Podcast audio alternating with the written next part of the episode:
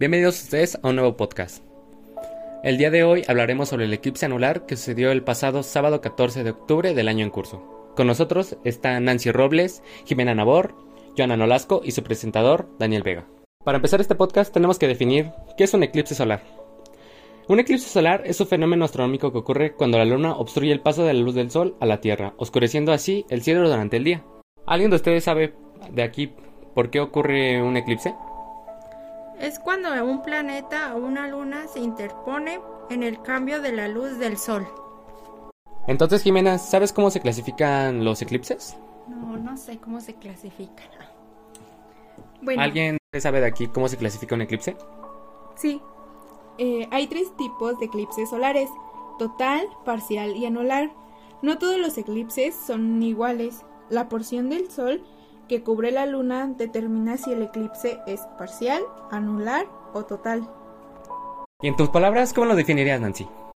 Bueno, eh, uno de los tipos de eclipse es el total, que sería cuando la luna cubre la totalidad de la luz del sol. Bueno, si me permites, puedo decir que yo le entendí que el eclipse parcial eh, es la luna que cubriría cada vez más la luz del sol, lo que hará que también parezca como una media luna, más pequeña antes de formar como una C.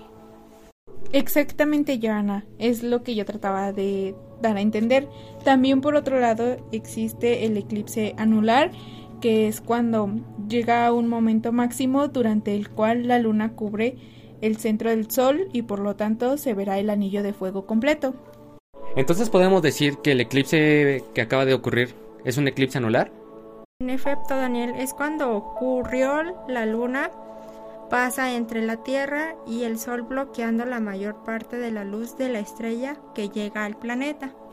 Bueno, como dato curioso puedo resaltar que el eclipse anular del pasado sábado duró entre las 14 entre las 14 horas, que fue a las 2 y entre las 11 y media. Pero se pudo apreciar más entre el lapso de ese tiempo, este, cómo ocurrió. Cabe resaltar que el punto máximo en donde se vio más el eclipse fue a las 12 del día. ¿Cada cuánto tiempo ocurre un eclipse o nos podrías hablar algo acerca de ello? Bueno, pues los fenómenos de eclipses lunares y solares se repiten cada 223 ciclos, eh, y se podría decir que 6.585 días, o lo que es lo mismo cada 18 años aproximadamente. Entonces, cada 18 años podemos ver un eclipse similar o no? Sí, claro que sí.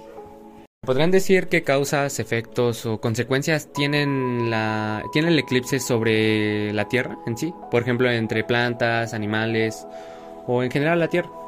Pues la temperatura bajará, el viento cambiará de dirección y los animales cambiarán su comportamiento. ¿Cómo qué comportamiento cambiarán? ¿O qué es lo raro que se les va a pronunciar? Pues. Bueno, eh, en las aves empiezan a chillar y a dispersarse en busca de su nido y pues se agrupan. También las aves nocturnas inician su actividad. Mm, los grillos y lechuzas comienzan a chillar. Eh, las polillas reemplazan a las mariposas y las abejas regresan a sus panales. Los mosquitos comienzan a salir y las mascotas comunes como gatos y perros probablemente no sientan nada ya que piensan que es de noche. Entonces, ¿notaron algún comportamiento extraño en sus mascotas? En mi caso, pues siguieron normal, pero no sé ustedes. ¿Ustedes notaron algún cambio o algún efecto sobre ellos? Bueno, en mi caso eh, tengo tres perros, lo cual eh, ellos pensaban que era de noche porque, bueno, no tan de noche, sino como que actuaban normal, como si no hubiera pasado nada, como si nada pasara. Aunque mi gato cabe recalcar que todo el tiempo estuvo sentado frente al zaguán. ¿Tú, Jimena, me puedes decir, ¿tienes mascotas para empezar? Sí, tengo un gatito y un perrito. ¿Notaste algo raro en, sobre ellos durante el eclipse? Sí, noté algo raro en mi gatito cuando salió este llegó como que muy alterado y empezó a arañar cosas, nos empezó a morder y a arañar. Mi perrito pues también este salió un ratito, este y pues también como que tuvo un comportamiento raro, empezaba a, a ladrar a mi papá y así comportamientos muy raros. ¿Y tú Nancy nos puedes mencionar algún efecto sobre el eclipse sobre tu mascota? Eh, no, para nada. Eh, mis perros este, se comportaron de forma natural. ¿Tuvo otros efectos o solo fueron esos? Sí, tuvo un efecto gravitacional durante el breve tiempo que dura un eclipse solar. Se generan efectos físicos sobre el planeta, mm, como el aumento de las mareas, el incremento de la corteza terrestre, debido a la alineación entre el Sol y la Luna. ¿Ustedes se sintieron raros, notaron algo diferente o siguieron todo normal? Bueno, a mí ya después cuando terminó el eclipse, pues como que me empezó a doler tantito la cabeza. ¿Crees que sea debido a eso o fue tal vez tu imaginación, tu inconsciente? Pues a lo mejor y sí fue por eso o también por una parte fue porque... Ginel. Pues en mi caso yo no sentí nada, ninguna reacción, ninguna acción o dolor de cabeza, no, todo estuvo al natural. ¿Tú Nancy sentiste algo o todo normal? Eh, igual que Joana, igual todo normal. Bueno, pues en mi caso pues estaba trabajando y pues no pude sentir nada. Bueno, ¿y alguien conoce algún mito o una creencia del eclipse que nos quieran compartir? Sí, yo. Este, pues dicen que cuando una mujer está embarazada se debe de poner un alfiler o un listón rojito, ya que pues le, según les puede afectar al bebé durante el eclipse, ya que puede morder el eclipse, el rostro del bebé o así, pero pues en lo general, según yo, no pasa nada. Otro mito sería eh, los terremotos, eh, el envenenamiento de comidas y hasta efectos de los bebés son algunas de las creencias vinculadas que tienen algunas personas. Bueno, ¿y ustedes creen que el eclipse tuvo impacto económico en la sociedad este, de una gran medida o de una pequeña medida? Bueno, yo creo que sí porque varios restaurantes abrieron la venta de comida en temática de eclipse, ya sea en un pan, en una comida normal, ¿Crees que lo hicieron por, por mero instinto o ya sabían que eso iba a generar ganancias? Eh, ya sabían que eso iba a generar ganancias ya que todo el mundo hablaba del eclipse que iba a haber. ¿Alguien de ustedes más sabe otro efecto económico que tuvo? Eh, sí, bueno, en, sería en lo económico, en lo de en lo turístico, porque varias personas asistieron a Teotihuacán a presenciar el eclipse. Bueno, en mi caso yo escuché sobre restaurantes que incluso abrieron una carpa o tuvieron unos eventos fuera de su restaurante, bueno, al aire libre, todo para que apreciaran de manera correcta el, todo, el, todo el proceso del eclipse. Qué bueno que lo mencionas, Daniel, porque sí, yo también escuché que pues estuvieron agotando las gafas en este mes de octubre para que apreciaran este el eclipse. Hablando de las gafas, ¿alguien sabe qué consecuencias este, pasa si ves el eclipse directamente sin protección? Pues causa lesiones que pueden llegar a ser irreversibles en la mácula. ¿Qué es la mácula? Es la estructura de la retina que permite ver con mayor nitidez y apreciar los colores. Oh, ya entiendo. Entonces puedes este, quedarte parcialmente ciego o tener alguna afectación en tus glóbulos oculares, ¿no? Así es. Bueno, y para concluir el podcast, cada uno mencionará este, su experiencia vivida durante el eclipse. Empezaremos con esta Joana.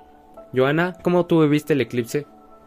Bueno, eh, prácticamente todo el día en donde yo vivo estuvo nublado, casi no se apreció nada, sí tenía la curiosidad de ver hacia arriba, pero yo creo que por el miedo a quedarme ciega, como muchos dicen, no, no lo miré como debería ser. ¿Crees que lo nublado fue natural, fue por el eclipse o fue también por el Popocatépetl, por la situación que estaba viviendo Puebla? Mm, a mi conocimiento yo siento que fue natural porque en otros lugares sí se apreciaba bien el eclipse. En tu caso, Jimena, ¿tú cómo lo viviste? Pues como dice Joana, sí estuvo, yo salí y pues sí, estaba todo nublado, tranquilo y pues como dice también, me llamaba la atención mirar, pero pues como que no el miedo, ¿no? Entonces nadie hizo alguna cajita, no se compró alguna protección para ver el eclipse solar. Eh, bueno, yo sí eh, hice una cajita este que reflejaba la luz del sol pero sinceramente este pues también me daba miedo este pues sí ya que no es como tal una es como este, si no hiciéramos bien la caja como que si hiciéramos mal el procedimiento eh, y quedar ciego, o sea, por algo que no podemos hacer bien. Entonces fue más miedo de ustedes, ¿no? Porque pensaron que hicieron mal la caja, ¿no? Fue como el miedo al mirar arriba y quedarte ciego, literalmente es como de, ya hiciste la caja, pero si la caja no está bien hecha, corres el riesgo de quedarte ciego.